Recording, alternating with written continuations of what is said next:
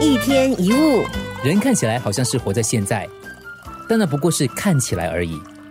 我们总是把人生延后到将来的某个时刻，等长大以后，等上了大学，等找到好工作，等结婚生子，等孩子长大，等付完房贷，等到退休。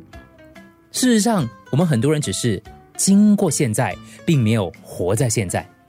我们相信明天会更好，因此常常把生活寄托在明天之上。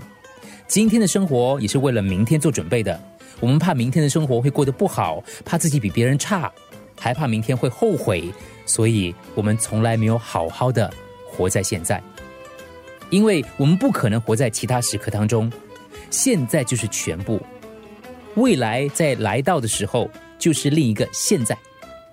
来临的总是今天，当明天到来的时候，它又成为了今天。一千个、一万个明天也是今天，他们都会以今天的形式到来，以现在形式到来。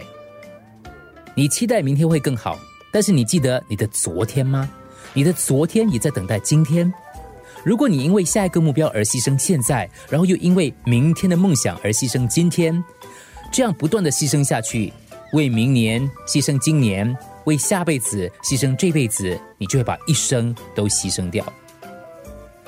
捷克著名文学家伊凡说过：“未来是无法掌握的未知数，当下却可能稍纵即逝。生命当中最重要的时间就是现在，当下此刻。今天是一去不复返的一天。如果我们非要等到明天才快乐，就会错过今天的美好。一天一物。